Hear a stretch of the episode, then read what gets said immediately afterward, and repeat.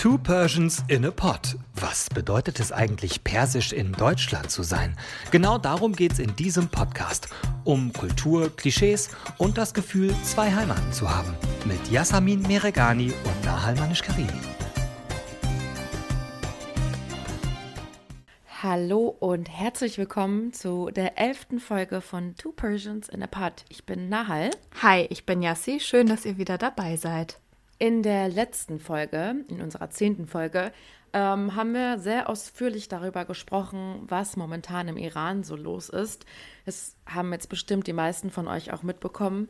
Und die Lage seitdem ist immer noch sehr dramatisch. Ähm, was momentan genaueres noch passiert ist, oder seitdem passiert ist, werden wir später auch noch ähm, besprechen. Aber erstmal wollen wir über etwas reden, wovon wir glauben, dass es hier bei uns nicht sehr viele wissen. Genau. Und zwar geht es heute darum, ähm, zu erklären, welche Regierungsform im Iran eigentlich herrscht. Und ich muss dir ganz ehrlich sagen, Nahal, natürlich weiß ich das, beziehungsweise wusste ich das, aber durch unsere Recherche jetzt ähm, sind mir nochmal so ein paar Dinge klar geworden und vor allen Dingen ja im Vergleich zum Westen beziehungsweise zu unserer westlichen Welt ist es ja so, dass wahrscheinlich die meisten offensichtlich wahrnehmen, dass es eine andere Regierungsform gibt als zum Beispiel hier bei uns in Deutschland. Aber mhm. was viele nicht wissen, ist, dass der Iran ein politisches Hybridsystem hat. Und der Iran wird ja auch offiziell ähm, die Islamische Republik Iran genannt. Ähm, Mhm. Was bedeutet das denn genau? Also, offiziell ist ähm, oder basiert quasi die Regierungsform auf eine republikanische Theokratie. Das hört sich jetzt erstmal mega irgendwie kompliziert und verzwickt an, sage ich jetzt mal. Aber das bedeutet einfach, ähm, dass man Elemente einer Republik hat, das, wie wir es ja quasi auch kennen. Also der Iran hat zum Beispiel einen Präsident ähm, und die Möglichkeit, dass das Volk den Präsidenten wählt ähm, es gibt ein Parlament und so weiter und so fort. Ne? Das, das kennen wir hier ja auch. Aber es gibt ein Aber. Ein großes. Und zwar eigentlich ein relativ großes Ja, Aber.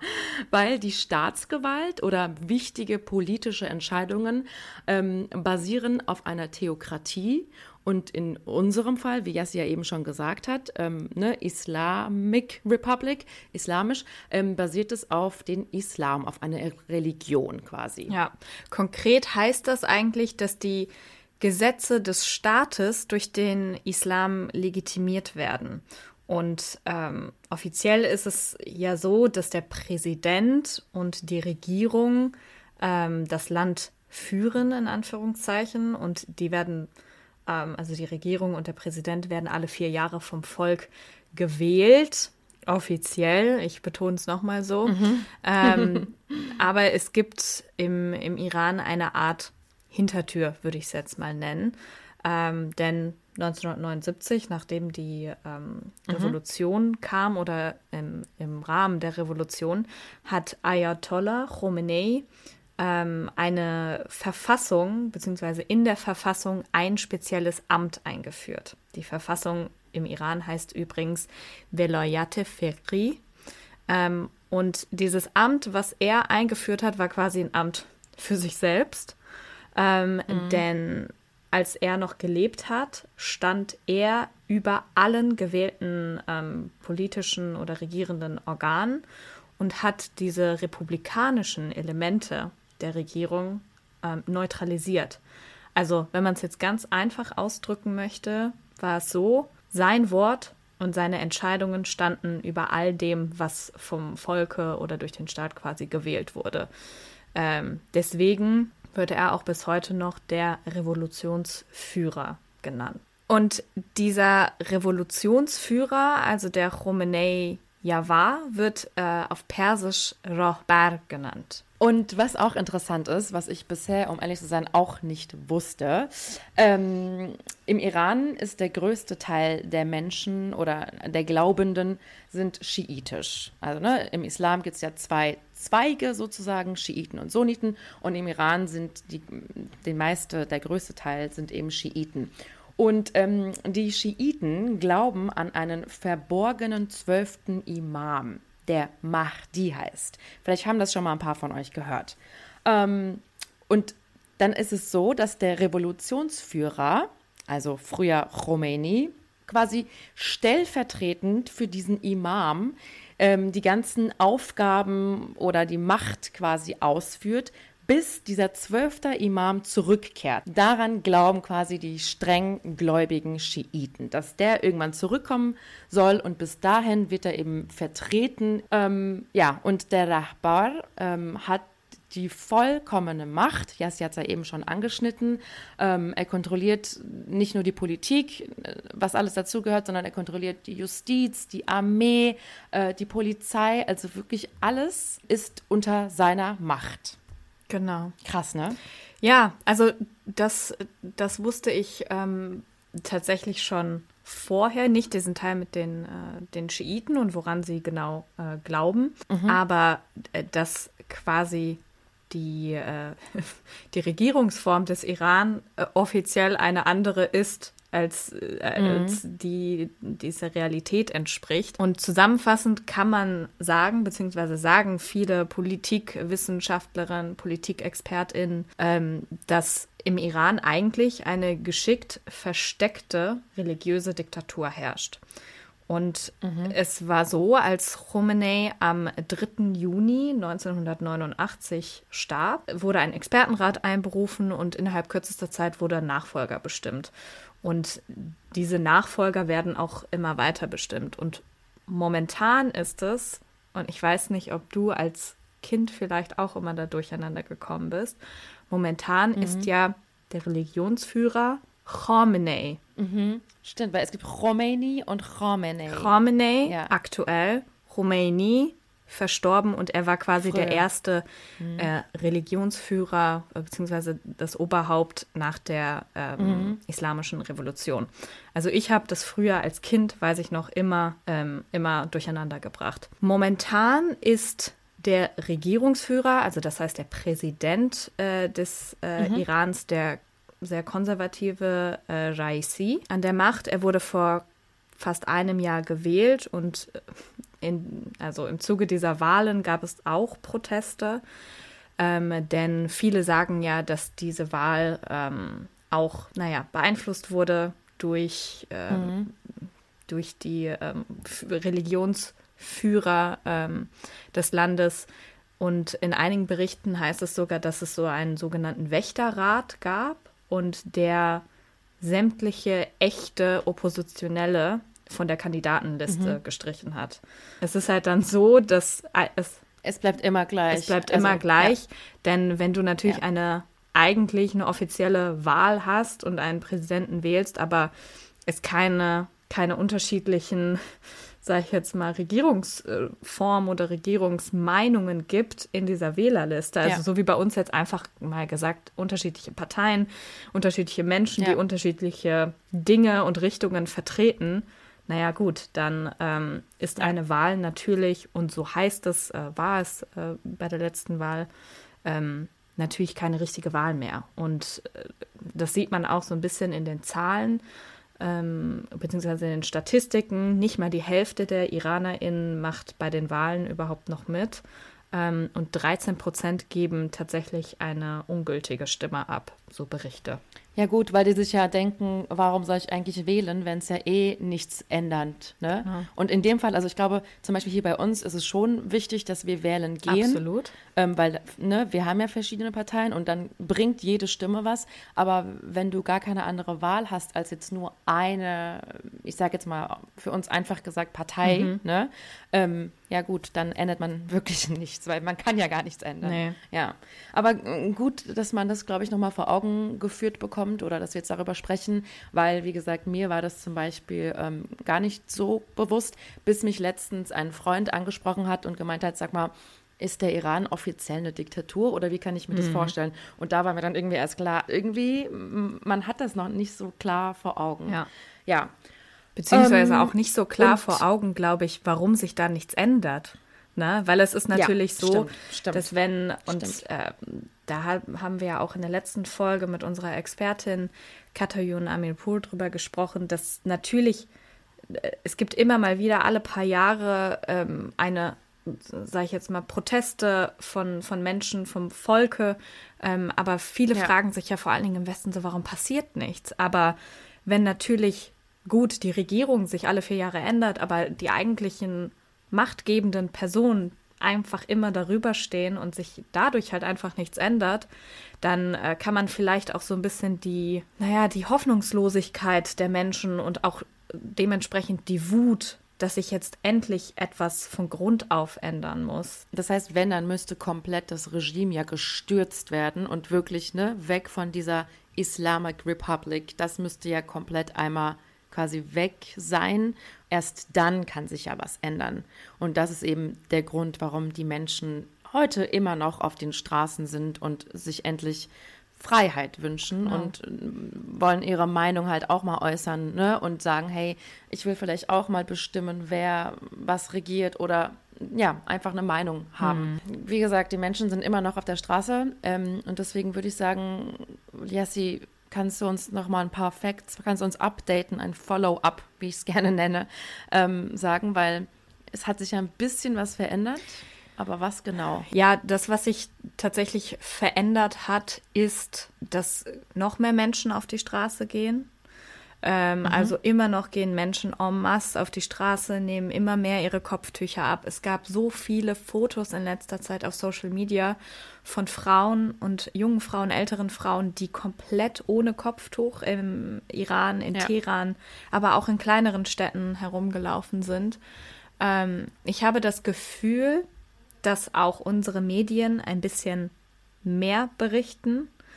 Ähm, das hat sich verändert, aber die traurige Wahrheit ist, dass die Gewaltbereitschaft und die Brutalität ähm, derer, die gegen die Protestierenden vorgehen, noch mehr gestiegen ist. Also Stand jetzt, und das wird sich leider wahrscheinlich immer wieder pro Tag verändern, mhm. sind über 200 Menschen gestorben. Darunter sind auch viele Kinder getötet worden auf den Straßen. Ähm, und laut der NGO Iran Human Rights ist die Brutalität besonders in den kurdischen Gebieten sehr, sehr groß. Und ähm, auch Deutschland hat ja gesagt, oder Annalena Baerbock, unsere Außenministerin, hat ja angekündigt, die Sanktionen gegen den Iran verschärfen zu wollen. Dagegen hat ja der mhm. ähm, ein Sprecher des Außenministeriums des Iran gesagt, dass sich der Westen nicht in die ähm, Angelegenheiten ihres Landes einmischen soll. Was mich gerade sehr bedrückt, äh, sind Bilder, die tatsächlich erst seit ein paar Stunden veröffentlicht äh, worden sind, und zwar vom Evin-Gefängnis in Teheran, mhm. eines der größten und bekanntesten Gefängnisse ähm, des Irans. Dort ist ein Feuer ausgebrochen. Angeblich äh, wurden auch Schüsse gehört. Ähm, großer Polizeieinsatz ähm, und auch immer noch zur Stunde ähm, werden, werden Bilder veröffentlicht von einem noch äh, lodernden Feuer. Das Ding mhm. ist offiziell, ähm, haben iranische Pressevertreter gesagt, dass das äh, Feuer von innen gelegt wurde, also von Insassen vermeintlich, ähm, mhm. und dass es jetzt schon alles unter Kontrolle ist.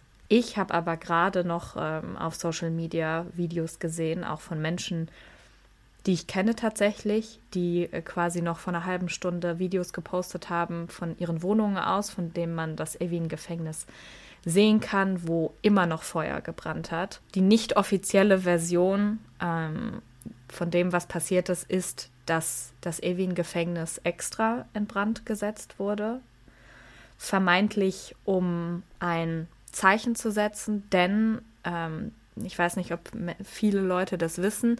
Evin ist wirklich bekannt dafür, dass ähm, alle Menschen, die sich gegen das Regime äußern, die beispielsweise JournalistInnen sind, die Protestierende sind, die aber KünstlerInnen, KünstlerInnen ähm, also mm. so viele Menschen mit kulturellem Gedankengut im Iran, die festgenommen werden, werden ins Evin-Gefängnis gesteckt.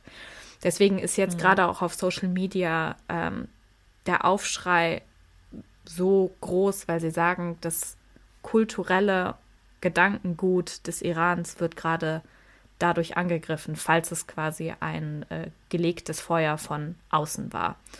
Ähm, und man darf auch nicht vergessen, dass einige MehrstaatlerInnen ähm, die zum Beispiel äh, festgehalten wurden, ne? also die einen persisch oder einen iranischen Pass haben und zum Beispiel einen englischen Pass mhm. ähm, oder auch einen deutschen Pass, dass die auch teilweise da drin sitzen. Also ähm, das heißt, es werden jetzt auch einfach wirklich viele unschuldige Menschen eventuell dabei ums Leben kommen. Ja. Ähm, und man weiß aber natürlich jetzt nicht, man hat keine genauen Zahlen. Wir wissen nicht, sind da jetzt schon wirklich Leute gestorben ja. oder was passiert da drin?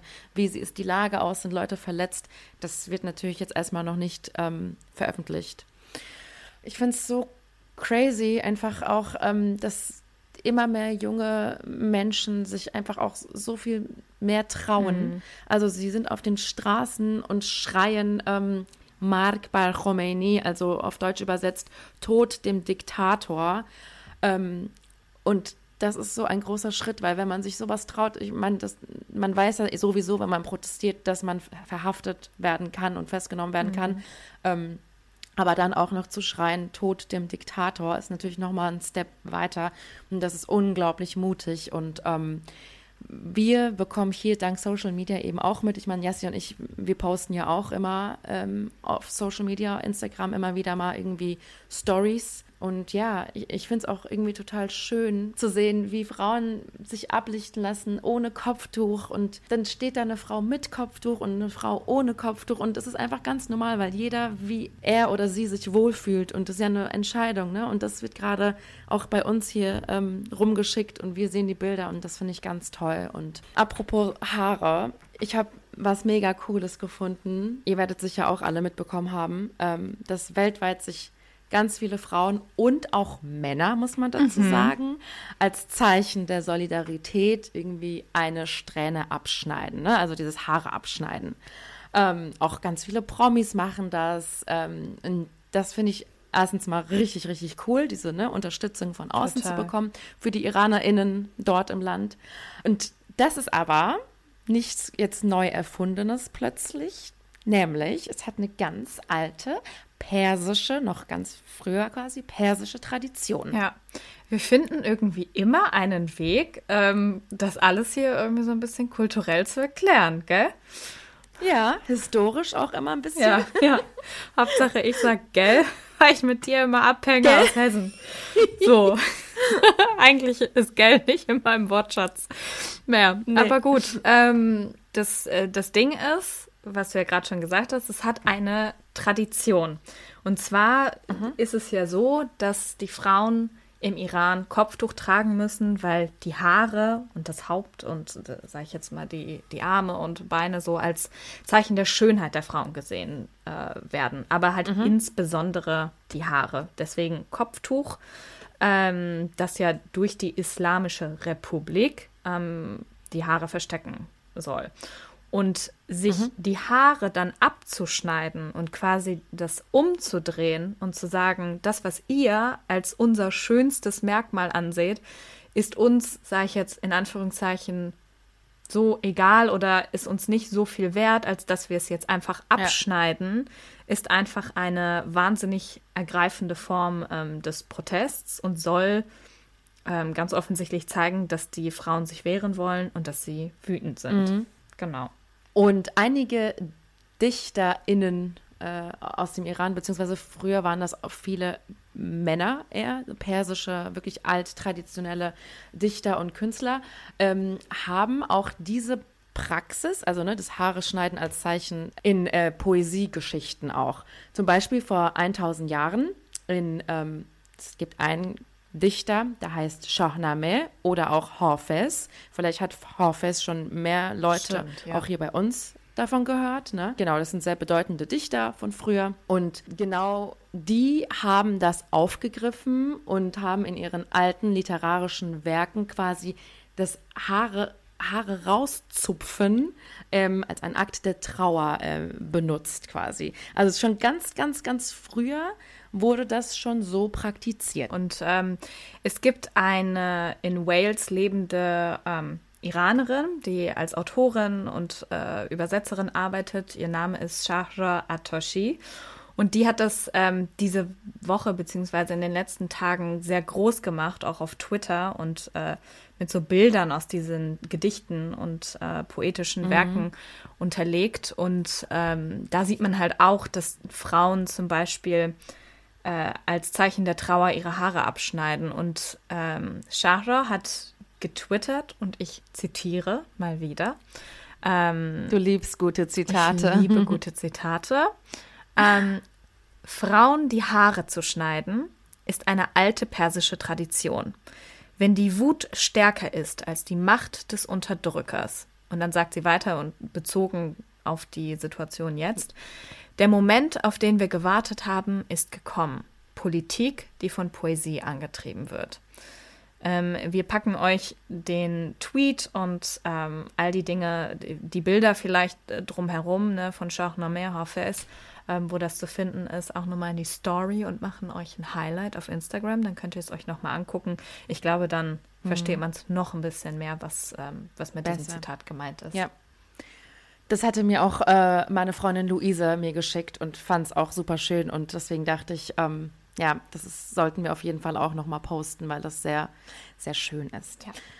Ja, und was mich auch wirklich berührt und glücklich macht, und das habe ich aber vorhin schon mal kurz gesagt, dass es auch viele Nicht-IranerInnen hier machen oder ne, überall auf der Welt, jetzt nicht nur bei uns, sondern weltweit. Und das, ähm, ja, das macht mich sehr glücklich zu sehen, dass auch andere Leute damit einfach aufmerksam machen wollen und äh, zeigen wollen, hey, ihr Menschen im Iran, ihr seid nicht alleine. Genau. Und hier, wir hier denken auch an euch und sehen, was passiert. Ja. Ja. Sehr, sehr wichtig. Und ich meine, unsere letzte Folge kam vor zwei Wochen raus. Äh, die Proteste halten jetzt schon, jetzt äh, mittlerweile über einen Monat an. Und trotzdem ist es so, so wichtig, dass wir immer noch Inhalte teilen aus dem Iran, dass wir die Menschen dort sehen, ja. supporten. Und äh, man kann es nicht oft genug sagen, auch wenn man sich denkt, ja, was kann ich denn jetzt äh, machen oder was bringt das, wenn ich jetzt irgendwie eine Story poste oder reposte aus dem Iran? So jedes Bild, jeder Satz, der geteilt wird, bringt Aufmerksamkeit und zeigt Solidarität. Und das ist gerade für die Menschen, alle Menschen, Männer wie Frauen ja. Ähm, ja.